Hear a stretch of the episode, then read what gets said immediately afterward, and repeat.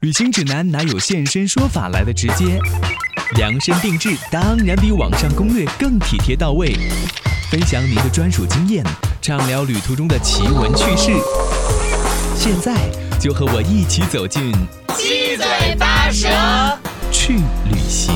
欢迎收听《七嘴八舌去旅行》，我是金维。每期节目当中，我们都会邀请一些不同行业、不同职业的大咖来做客节目，从他们的兴趣爱好还有职业标签上来聊一聊旅行。那上期节目当中呢，我们邀请到的是海滨俱乐部的执行总裁王蒙，跟我们聊到了很多基建方面的知识，包括走出去的一些经历。今天呢，依旧是王蒙王总来跟我们聊聊这个引进来这方面的一些情况哈。我们说引进来有点大，其实就是怎么来做一些这个中外文化交流的，或者说从基建的角度，从体育旅行的这个角度来说哈。啊大家好我们再次欢迎王总哈。大家好，对，王总其实上次来国际台的时候，和阿隆斯拉奇，包括嗯，匈牙利国家队的很多的运动员对，来做了这样一个中匈文化交流，其实这是也是其中的嗯一项。是这样的，嗯，，其实早在二零一六年的时候，海滨俱乐部就做过这样的一个嗯中匈文化交流的这样一个事情。当时我们做了一个叫阿龙中国行，嗯一呃，二零一六年是里约奥运会，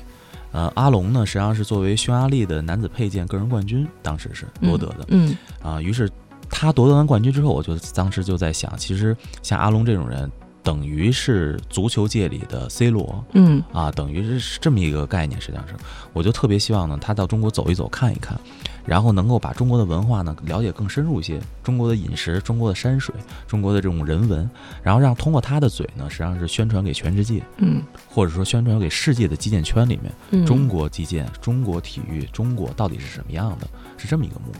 于是那次我就设计了，当时是从湖北武汉开始的，啊，我们去了黄鹤楼，嗯，啊，然后这个阿龙还吟了一段诗在黄鹤楼上， 这么一个事儿。你们怎么会选择从武汉开始？华中地区嘛，当时想的是、哦对华中、华南、华北，往呃，北从中间开始，中间然后哦往下走，然后往北走，哦这么样。嗯啊，从湖北武汉之后，我们去的咸宁。嗯其实咸宁这个地儿呢，我觉得可能大家有些人不是很熟悉，但是它那儿有一个地儿就是古赤壁战场，哦，赤壁在那儿。嗯我们当时就想，其实击剑里面有很多计谋、技术的东西、战术的东西。其实中国古文化，《孙子兵法》也好，《三国志》也好，其实都有体现。嗯于是我们就到了这个，呃，古赤壁战场的地方，让阿龙跟雷声换上了古装，一个扮周瑜，一个扮诸葛 亮，重现三国时期的那种那嗯那种感感觉。嗯。阿龙穿上之后，当时我就想，这个周瑜是不是外 国人？到底特反别正都像挺，帅的，都挺像的，你知道吗？嗯，然后从咸宁，咸宁之后我们又往下走，去了广东佛山。佛山呢，我们去了叶问堂和这个佛山吴英角的故乡 啊。当时他跟这个广东省的武术冠军实际上一块儿有一个切磋，那个人是中国剑的一个这个这个传人吧，算是两边儿。呃，他教对方练的这个西洋剑，而我们呢教他中国剑。其实两边都有一个切磋之后，互相有一个感想，就是说中国剑和西洋剑在劈、砍、刺等方面的动作是一样的，嗯没有区别。嗯唯一的区别可能就是在这个中国剑的花式这个走形上面可能多一点嗯啊，而西洋剑可能更强调这种制敌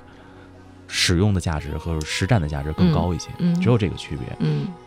佛山之后呢，我们去的深圳，然后到华侨中学等等一些地方，然后跟小朋友们，然后做了一些互动的东西，嗯然后回到了北京。北京去了北京电影学院，因为北京电影学院实际上是北京大学击剑协会的一个轮值主席校，哦当时包括清华、北大，呃等等吧，北京十八所学校一块儿参与了这个分享会。阿龙也是讲了一些他的趣闻，嗯比如说吃臭豆腐，比如说这个用筷子。嗯啊，比如说中国的一些美食啊、风水啊什么的，给大家讲一讲一讲感受什么的。同时呢，我们在北京呢还做了一个北京市中小学的击剑比赛，当时是一千五百人参赛，然后也是让他跟孙伟，孙伟是南京人，嗯呃，南京这个中国队的也是一个主力队员，佩剑的，两个人打了一个友谊赛，啊、整个下来我觉得还是很有意思的，我觉得是嗯这个应该是说我们引进来，就是以他为代表的世界击剑运动员或者世界击剑优秀运动员，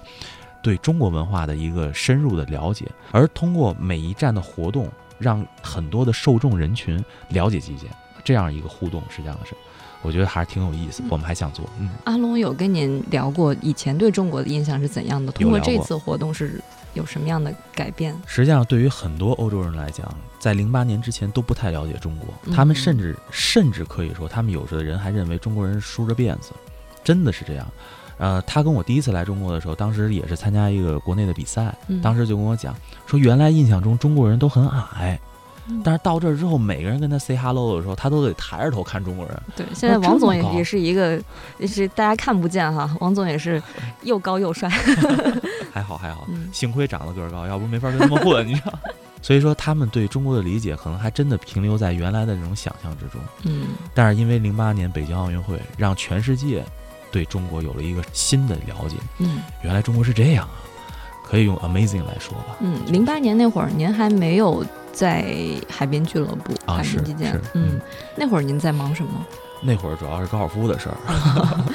那会儿有接触到很多从国外来的一些运动员吗？也有跟他们也有一些，因为嗯高尔夫本身就是一个国际化的一个运动嘛。嗯很多的国内外的这种交流，包括我们比赛有出国啊，然后国外运动员来中国打比赛啊等等，嗯很多的这种交流。而且它是一个世界体坛来讲很职业化的一个运动，应该这么说。呃，因为高尔夫结缘体育，然后旅行借机旅行了去很到多了地方。 很多地方，很多地嗯方比赛的时候有没有遇到一些运动员，他们对中国的感受是怎样的？是这样，高尔夫在零八年还不是奥运会项目，呃，一六年实际上才是第一届嗯，进入到，但是那时候也有一些这个呃运动员的这种了解呀，然后这个这个呃，比举一个例子吧，就是我们的另外两个运动员，一个是托马斯，还有一个他哥哥叫安德烈。嗯，嗯当，时这两个人呢都是也是匈牙利的，嗯安德烈是作为香港队的主教练到的北京奥运会，托马斯作为匈牙利的主力配件运动员到的匈牙利，两个人是哥俩在北京奥运会鸟巢会师， 就是入场仪式的时候会师。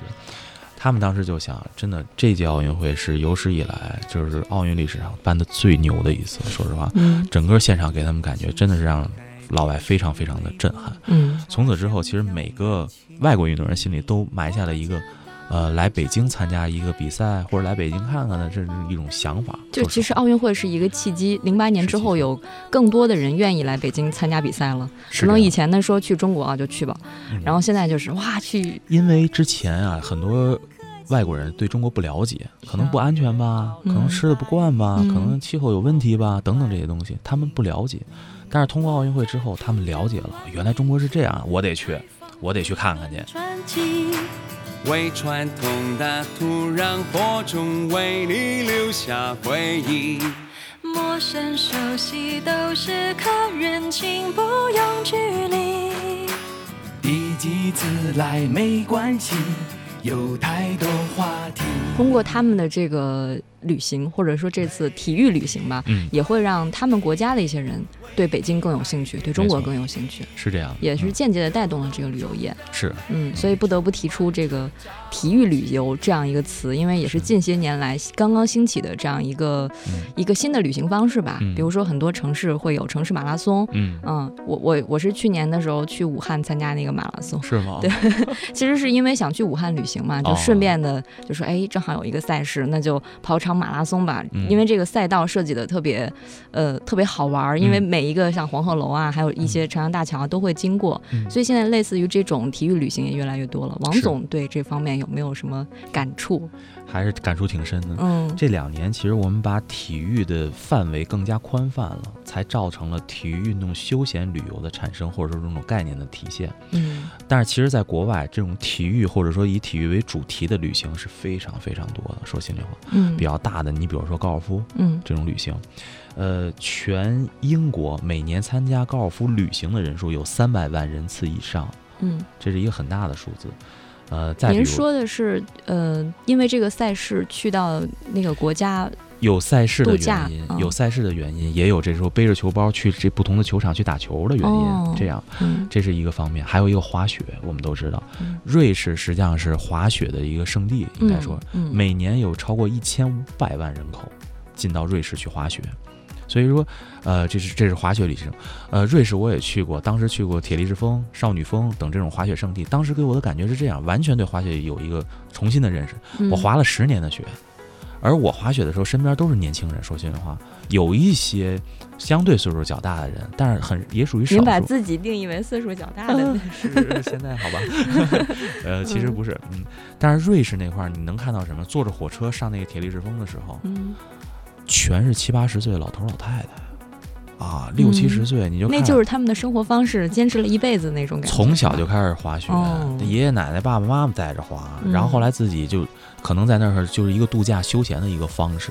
这个确实对这个当地的经济是一种很强的一种带动。说实话，滑雪旅行，再有呢就是一些其他的方向，你比如登山、嗯徒步，嗯然后这种漂流、潜水等等这些方向都是非常非常有特点、有意义的。呃，你比如说这个这两年的徒步特别多的，我也去过几个，像那个梅里雪山的雨崩嗯这个地方，嗯呃，在云南和这个西藏交界的地方，翻山大概要走十二个小时。走进去之后，从面对的是几座海拔七千米以上的高峰，然后他们冰川融雪下来之后汇成小溪，你走在溪路旁边，然后完全一个世外桃源的感觉。然后你住在那个当地的那个村子里头，没有电，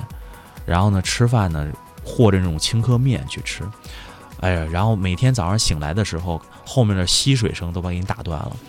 特别特别的那种神话的感觉，真的是，而且你就感觉离天那么的近，嗯，像徒步。然后我也去过亚丁道城啊，这个也是一个感觉。但是我在亚丁道城徒步的时候高原反应了，哦，当时因为我喜欢摄影，嗯我背了整套的摄影装备，结果哦上去下来负的时候重负重太大了，嗯啊，但是也是给人一种给人一种就是神往的感觉，像这种的，然后再包括潜水，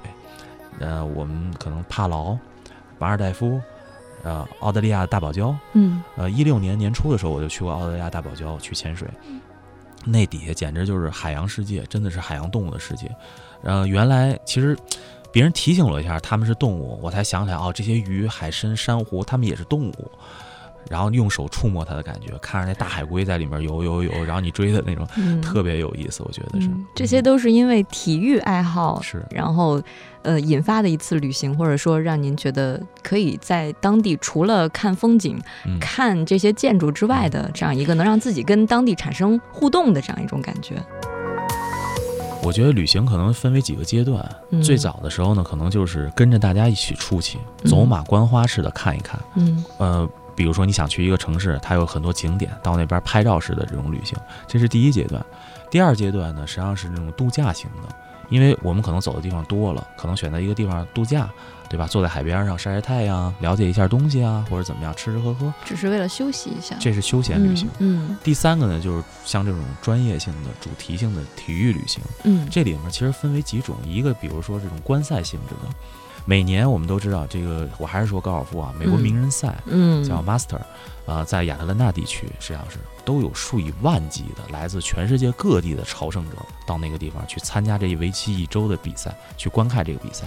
你得有一张你在打球的这个圈子里，如果你有张 Master 的票，哇塞，都别人都无比的羡慕你，你知道吗？ 嗯然后也带动了周边，因为你光去看，你肯定手痒啊，嗯，你也去在周边的球场去组织打玩一球啊玩嗯什么的、啊，像这种的，啊、这种一一种是观赛性质的，还有一种呢就是参赛性质的。你比如说我们现在在兴起的这种，比如说马拉松这种城市的这种东西，如果你要真跑下来，你中国能跑一圈儿。现在每一个周末，每北京、都有中赛事。国都有赛事 嗯但是我们知道，最早的马拉松赛事其实是波士顿的，嗯波士顿的马拉松赛是最有名的，时间坚持最长的啊，包括的欧洲的一些城市，日本东京的等等。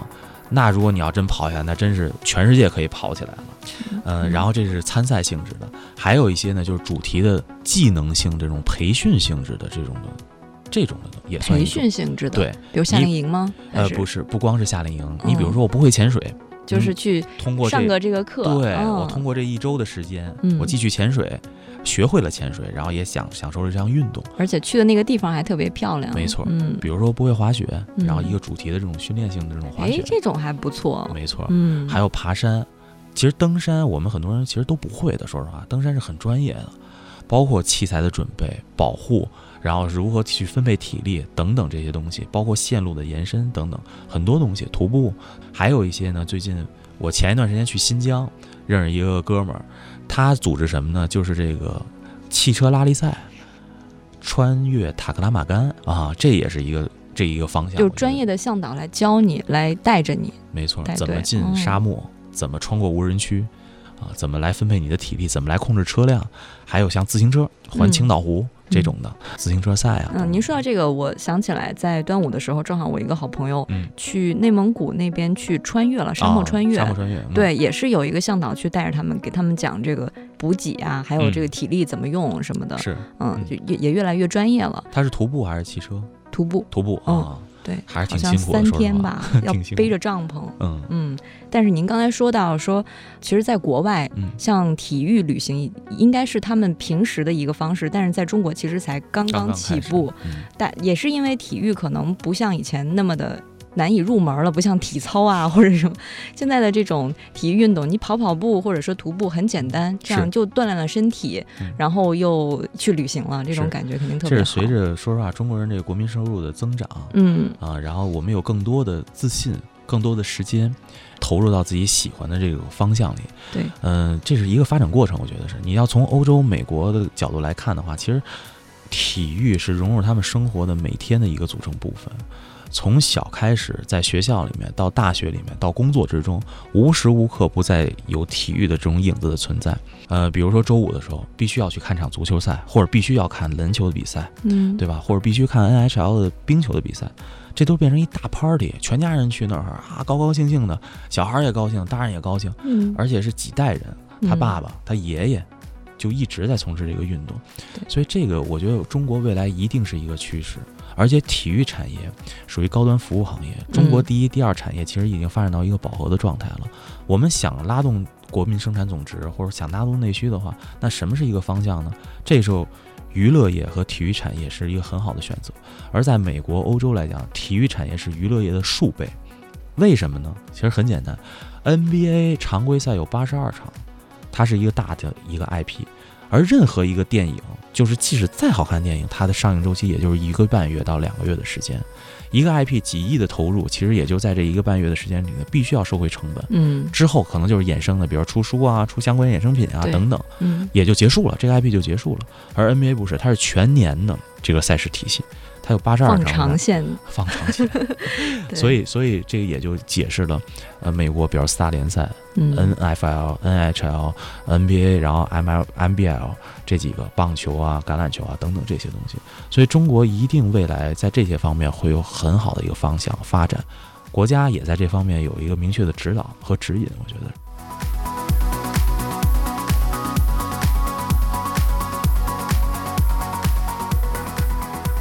您觉得在这方面有一些困难吗？会困难肯定是障有碍的，困难是嗯肯定有的。嗯、我觉得几方面吧。第一就是国民整个对体育的理解，还是在从一线北上广深这种一线大型城市往二线、三线甚至四线小城市在蔓延，实际上嗯这是一个过程，但是速度很快，这个速度很快，这是第一个国民认识的理解。第二个呢，就是我们的管理机构对这个方面的这种管控、把握、引领这些方面，因为整个其实说白了，他们接触这方面的时间也不长，对国外的了解也不深，说实话，所以需要一个正确的引导。第三呢，就是真正这里面有好的产品、好的公司、好的团队、好的项目，这是需要时间去积累的。NBA 不是一天出来的，说实话，那嗯那么多年的一个时间的一个积累，那中国也一样嘛，需要时间，我觉得是。对，您刚才说到产品，我看海滨俱乐部好像在每嗯年暑假都会有嗯，类似于呃夏令营的这样这一种基建的课主题程，的产品对对主题的产品，嗯嗯我们主要有两种，一种是在俱乐部里面的，嗯呃，我们叫暑期的夏令营这种东西，通过一周、两周甚至一个月的时间，给你，呃，如果不会的，变成你会击剑，了解击剑，看得懂击剑。因为击剑，我刚才讲了，是一个竞技体育，它有主动权、被动权，里面有很多规则，有很多仪式。哎，嗯通过这一个多月的培训呢，让你了解这个项目啊，这是一种；还有一种呢，就是说这个走出去的，走出去就比如说像今年寒假我带他们去打的这个法国的一个比赛，嗯马拉松这个比赛，当时是一千多人，全世界来了啊，三四十个国家，全是 U 十四、U 十七的小孩儿，让他们在这个世界范围内这些同样同龄人之中去竞争，然后去体会击剑的快乐，同时也带他去。埃菲尔铁塔，带他 们大皇宫等在等，法国转一转，对，了解一下，下法国的文化、旅行啊、嗯等等，吃一吃美食。嗯，所以这个也挺好的，对也是一边参加了比赛，然后一边也长了见识。嗯嗯，对青少年来说是一个很好的事情。其实青少年体育休闲旅行，我觉得分为几种，一种是赛事类的，一种是我刚才讲夏令营形式的，嗯还有一种就是观赛类。赛事类呢，其实像这种参赛，现在国呃国内，比如说组织的这种中国击剑俱乐部联赛这种的，每年有六七站，在不同的城市，这些孩子都可以跟着家长一块儿背着剑包，在放假的时候到这些不同的城市去打这种比赛。这对于青少年来讲，在成长时期是一个很好的一个人生经历。说实话，背着行囊，然后跟着几个小朋友一块儿到一个不同的城市，嗯参加了自己喜欢的运动和比赛，同时呢又了解了这个城市，了解了当地的文化，了解了当地的一些所有的东西，这比常规的什么学唱歌、学跳舞啊要 新鲜多了。好要有意思，要有意思。对，啊主要是走出去了。对。嗯再有比如说呢，我们也做了一些这种名校的这种夏校，嗯，哈佛大学的击剑队下校啊，比如说这个斯坦福大学的下校，也通过这个击剑，让你到西这些名好有名的世界性的大学里面去所以这也也是游学了，是吧？了解。我未来这是我的目标、嗯啊，这击剑队不错， 这个学校历史好棒、哎啊。，对，说到这个，好像现在国外的很多名校好像还是比较看重学生的这个体体育育方面的特长。哇，你要说这个，我给你讲讲美国的例子吧。美国考生实际上这样是百分之三十五，就是一百分制啊，三十五分的比例啊是体育。它世界五百强的企业或者大型美国大型企业，其实并不看重于你的学习成绩怎么样，没有人看重，真的，说实话。嗯，但是更看重于什么呢？你在大学里面校队是否担任过队长，或者说是主力等等。嗯这些方面。你像布什总统，美国耶鲁大学毕业，他当时就是高尔夫队的校队这个队长，等等。因为体育实际上是体育教育，它对一个人的意志品质的锻炼，对一个人的性格的这种塑造。在小的时候，不断挫折之中，自己修复内心的修复，然后重新站起来，再去挑战新的更高的目标，然后以及人际关系，像团队运动，嗯人际关系的这种协调，怎么来组织个人运动，自己如何去把握对手，自己如何去挑战心理，克服紧张，等等等等，他对人的完整的这种教育是一个不可缺少的一个过程。而我们其实整个中国教育体系里面对体育的认知太过体育缺课乏经。常上数学，我们现在害怕啊，就是嗯怕孩子碰了磕了，担不起这种责任。是这也就造成了近两年来，其实青少年体育培训行业的市场化迅速泛滥，或者说迅速扩张、迅速成长，这就变成了被逼的作为校园教育一个补充，被逼的快速的这么这种一种实现，实际上是啊、也是一种无奈，但是也是一种市场现象，我觉得是。呃，我经常跟那个孩子家长说嘛，就说其实孩子啊，一定要有两种运动。这个时候一定会问我啊，那是击剑啊、滑雪、踢足球啊？我说都不是，其实是一个个人运动，一个集体运动。嗯，一个个是人战运胜动自己的一个过程。对，嗯没错，是您内心焦灼战胜自己的一个过程，面对困难自己去把握的一个过程，个人运动。嗯，这里头那就是，比如说高尔夫，比如说击剑，对吧？比如说其他的一些个人运动，这种都都有这种代表性。而团体运动呢，实际上代表的是工作之间的协作，在团队中你的角色、你的定位。如果你当一个组织者，你如何来控制大家，或者是把握大家，这种这种东西，所以是一个个人运动，一个集体运动，都必须要有。所以我就理解了为什么海滨来找您当这个执行总裁， 您本身是运动员出身。是的，对自己的要求就很严格，是还有就是您说的那个管理者协调、协调组织能力，我给你讲讲我为什么说这个个人运动和集体运动。嗯，我十五岁之前打篮球，啊啊哦，四因为您个儿高，呃， 还好吧，就是在篮球里不算高，一米八八啊，嗯但是打组织后卫，嗯组织后卫其实就是把球在时机恰当时机的时候，把球传给恰当时机的人，嗯，然后上篮得分。所以篮球帮我在组织管理之中建立很好的这种团队协作能力，实际上是。而十五岁之后，我开始打高尔夫，嗯高尔夫实际上是一个就是个人运动，而且更强调内心，对是对自己心理的一个不断的一个挑战，而且它是不断的修正自己跟自己较劲的一个运动。说实话，永远都认为自己有缺陷，动作有问题，嗯嗯力量不够，球的距离不够好，等等等等，都不断的在自我完善、自我修整的时候，所以这时候呢。帮我在未来在企业运营之中，其实面对困难的时候，有很好的自我修复能力、自我解压能力。呃，同时呢，其实是这样，我不经常说别人的问题，永远都在找自己的问题和不足。这样不断的修正。企业也一样，海滨基业也一样，永远我们都说我们自己哪儿有缺陷，哪儿做的不好，哪儿需要调整。我觉得这个就不断的学习和不断的进步这么一个过程。嗯，所以其实我觉得旅行也是身体在路上，其实也是一个磨练心智的一个过程嘛。没错，没错而且也是自己不断的跟自然对话，跟自己对话。是嗯，其实跟自然对话的过程也像是在组织协 调周围的大自然的一切，然后自己跟内心对话的时候，其实也是在修复自己，嗯修复在日常生活当中的那些不高兴、嗯不开心、负面情绪。是的，嗯是的。我最喜欢的其实就是一个人背着包，手里拿着一个单反照相机，游走于世界上不知道在哪个城市， 不知道在哪个山里头，嗯不知道在哪条河流边。嗯这个时候，更多的实际上是自己在跟自己说话：嗯，我是谁？我从哪儿来？我要去哪儿？这是哪里？我体会到了什么？我感受到了什么？对啊，这个时候是特别舒服的一个过程，我觉得是，嗯，自己心灵的一个对话。对。今天也非常感谢王总跟我们聊到了这么多，我觉得我从没想到体育和旅行之间会有这么深的这样一个关系。嗯嗯，也特别的感谢王总能给我们讲了这么多体育方面的知识吧。嗯嗯、就是不光是锻炼身体，其实更多的是修复自己。嗯，嗯，旅行和体育都是这样。好的， 好，谢谢王总，谢谢，谢谢。嗯 Sweet